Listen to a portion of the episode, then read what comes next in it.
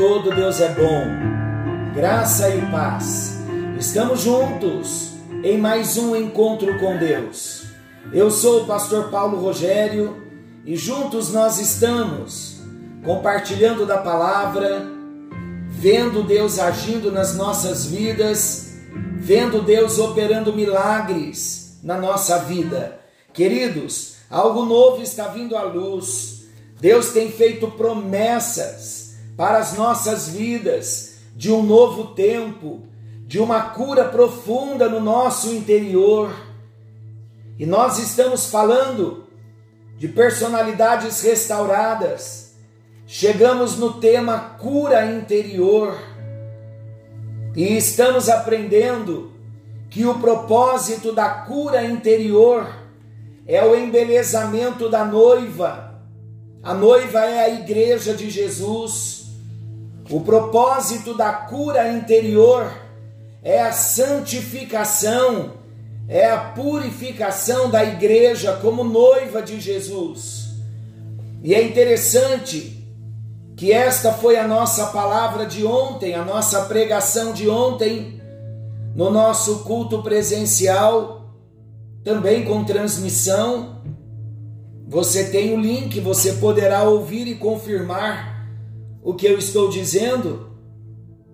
Jesus vem buscar uma noiva curada, uma noiva saudável, e as marcas do velho homem na nossa natureza, no nosso coração, não embelezam em nada o nosso interior como noiva de Jesus. Muito pelo contrário, a palavra de Deus está dizendo em Efésios capítulo 5 que essas marcas, essas manchas, marcas e manchas, fala de pecados, fala de mágoas, de raízes de amargura, de ressentimentos.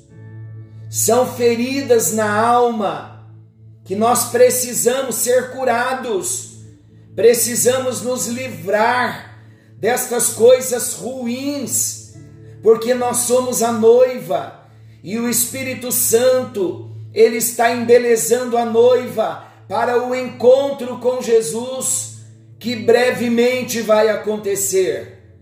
Como nós nos apresentaremos ao Senhor sem santificação, sem purificação, então Jesus verteu seu sangue na cruz do Calvário, comprou a mim e a você, operou em nossa vida um milagre do novo nascimento, uma obra linda que aconteceu no nosso espírito, e agora ele vem com o poder que nos deu vida nova no nosso espírito.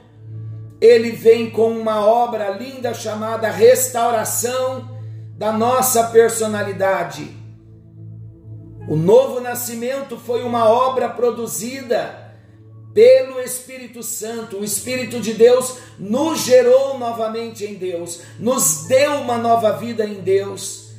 E o milagre do novo nascimento é uma obra instantânea que vem totalmente da parte de Deus e ela não tem a participação do homem, porque ninguém, como ser humano morto, pode promover o seu, o seu novo nascimento, mas a obra de restauração já não é 100% o Espírito Santo. Sem o Espírito Santo não há restauração, mas sem a participação do homem também não há restauração. É uma obra do Espírito Santo em parceria comigo, com a minha vontade e no uso da minha vontade, com a mente renovada, eu entro no processo da cura interior, tendo ciência, eu vou rejeitar esses males que assolaram a minha alma e vou entrar por um novo caminho. Por isso, o comando profético se une com o encontro com Deus, personalidades restauradas, culminando na cura interior. A cura interior é o caminho novo que o Senhor está abrindo no nosso deserto, no deserto da nossa alma. A alma pecou, a alma morreu, a alma se separou de Deus e a alma vive no deserto.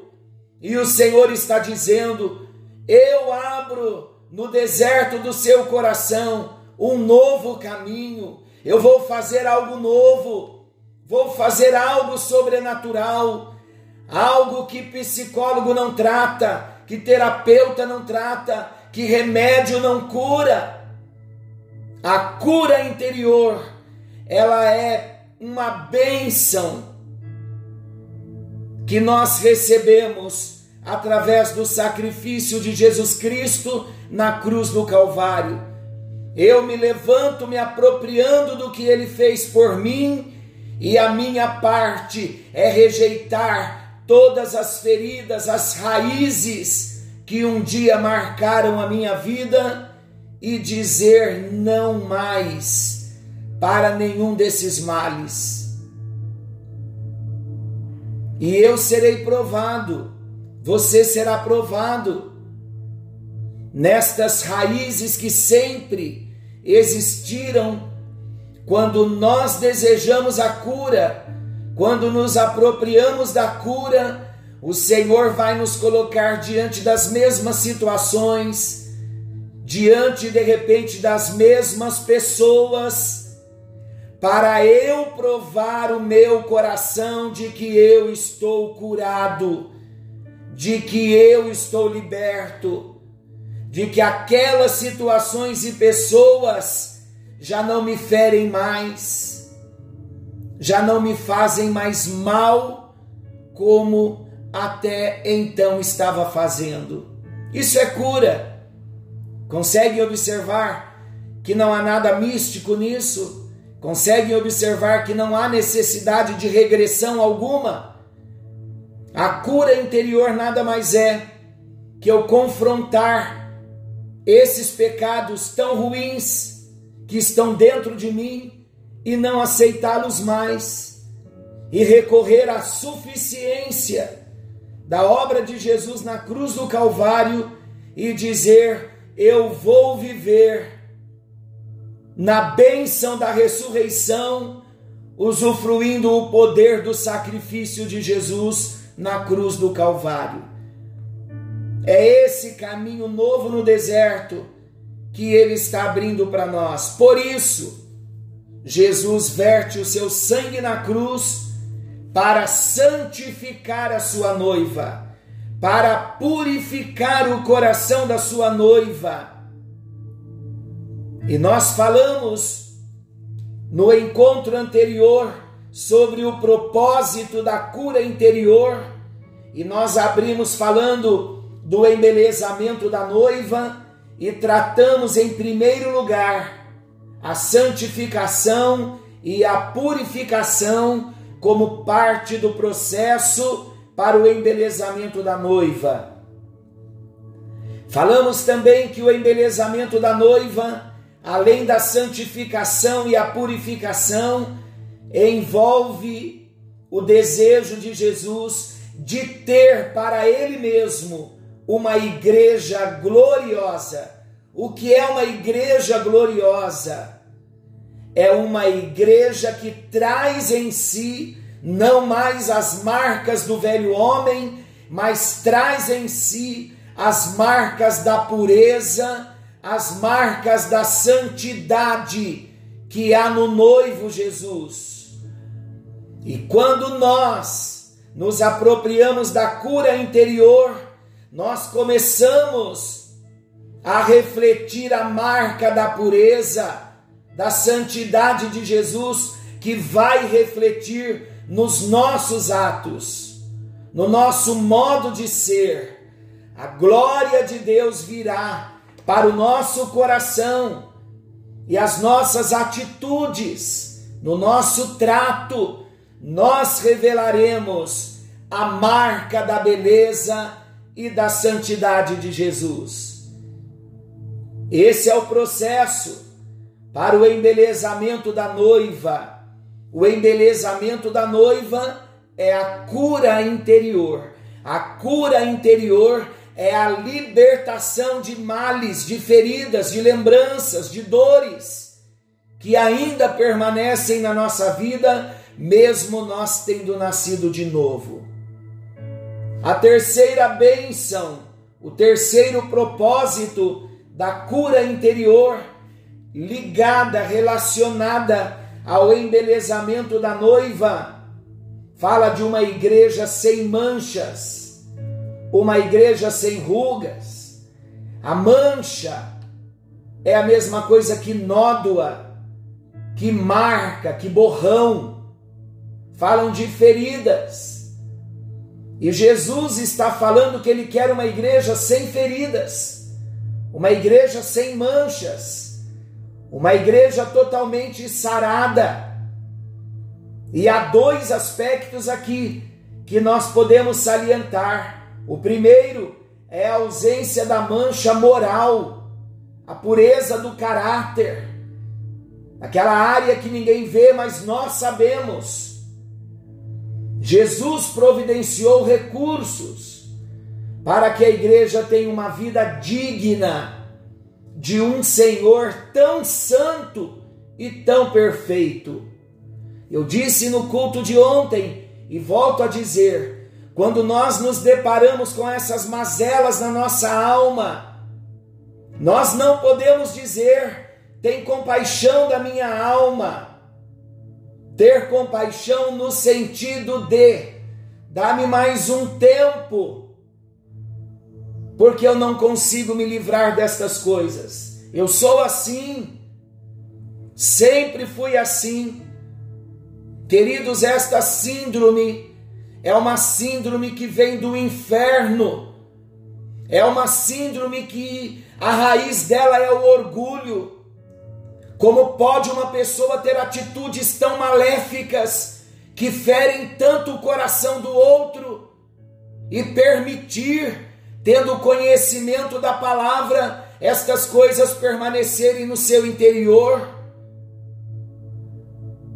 Quando falamos de santidade, nós falamos de libertação dessas coisas ruins que um dia marcaram a nossa alma.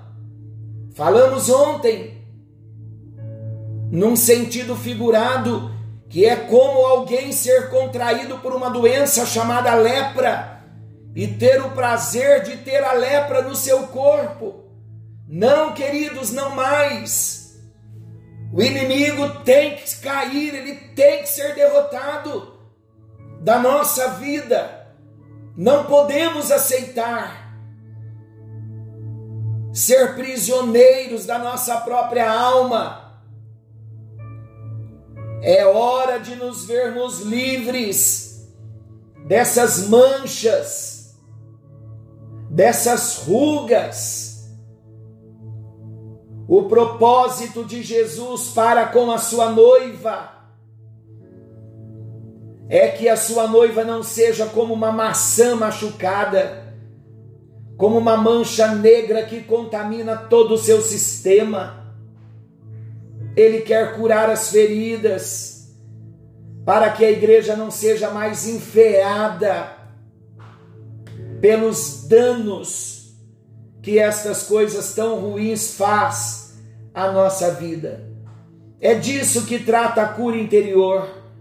Uma alma sem feridas, uma alma sem ressentimentos, uma alma sem mágoas, uma alma sem ódio. Rugas são marcas da idade. As rugas falam do passado. Jesus quer também curar o passado da igreja. Ele quer curar as memórias, para que essas memórias não venham trazer rugas, isto é, para que a nossa alma não seja prisioneira do passado, com as suas tragédias e marcas tão profundas. É uma completa novidade de vida. Como se libera o passado? Perdoando os que foram canais de experiências desagradáveis e tendo as memórias saradas pelo Senhor Jesus.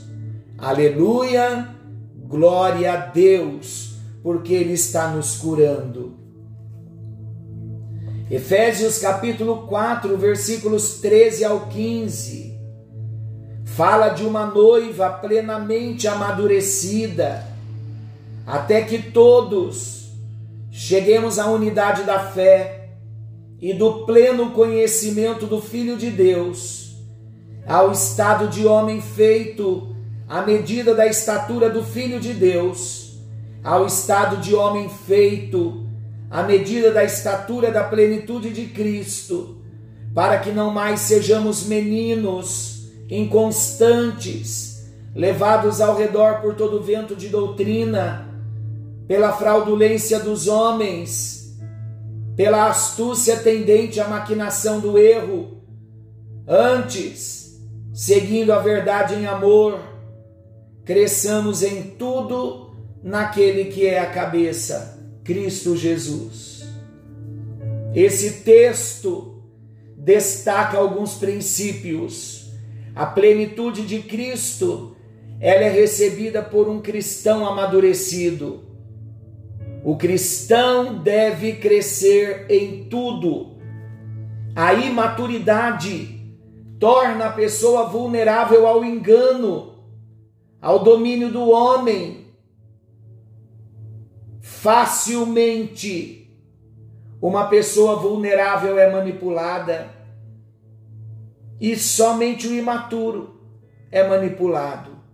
A imaturidade provoca instabilidade interior, mas o cristão amadurecido, ele não tem inconstância na sua personalidade. O crescimento vem através de seguir-se a verdade em amor. É maravilhoso notar que a transformação a ser operada na igreja é realizada por Cristo mesmo. Ele é a sua cabeça. Ele é a cabeça da igreja. Ele é o salvador do corpo. Ele deu-se a esta igreja sem reservas. Ele ama a sua igreja a toda prova. Ele santifica a sua igreja. Ele purifica a sua igreja. E ele há de apresentar a sua igreja a si mesmo como sua propriedade, como propriedade que ele resgatou pelo preço da sua morte. Jesus mesmo consumará a obra de redenção na igreja tornando-a gloriosa, sem manchas, nem rugas, mas santa e sem defeito e irrepreensível. Levanta-se então a pergunta: e qual o papel da igreja em tudo isso? A palavra-chave é submissão, o que equivale dizer rendição, entrega tudo quanto você tem de fazer agora, para que seja embelezado e apresentado como noiva gloriosa ao Cordeiro Jesus, é colocar-se em suas mãos em completa rendição. O resto, Ele mesmo vai fazer. Amado Deus, amado Pai Celestial, em tua presença nós estamos, nos alegramos pelo tratar tão grandioso do teu Espírito em nossas vidas. A cura interior é tudo que nós queremos e estamos buscando. Ajuda-nos, ó Deus, a nos livrarmos de todas as amarras de todas as correntes, de todas as prisões que vem prender a nossa alma e prendeu a muitos até hoje pela falta do conhecimento da tua palavra. Hoje nós mergulhamos profundamente no oceano do teu espírito nas águas purificadoras da tua palavra e recebemos da tua vida a vida abundante, em nome de Jesus. Amém, amém e graças a Deus. Deus abençoe a sua vida. Fiquem todos com Deus. Querendo o bondoso Senhor, estaremos amanhã de volta, nesse mesmo horário, com mais um encontro com Deus. Forte abraço a todos e não se esqueçam, Jesus está voltando. Maranata, ora vem, Senhor Jesus.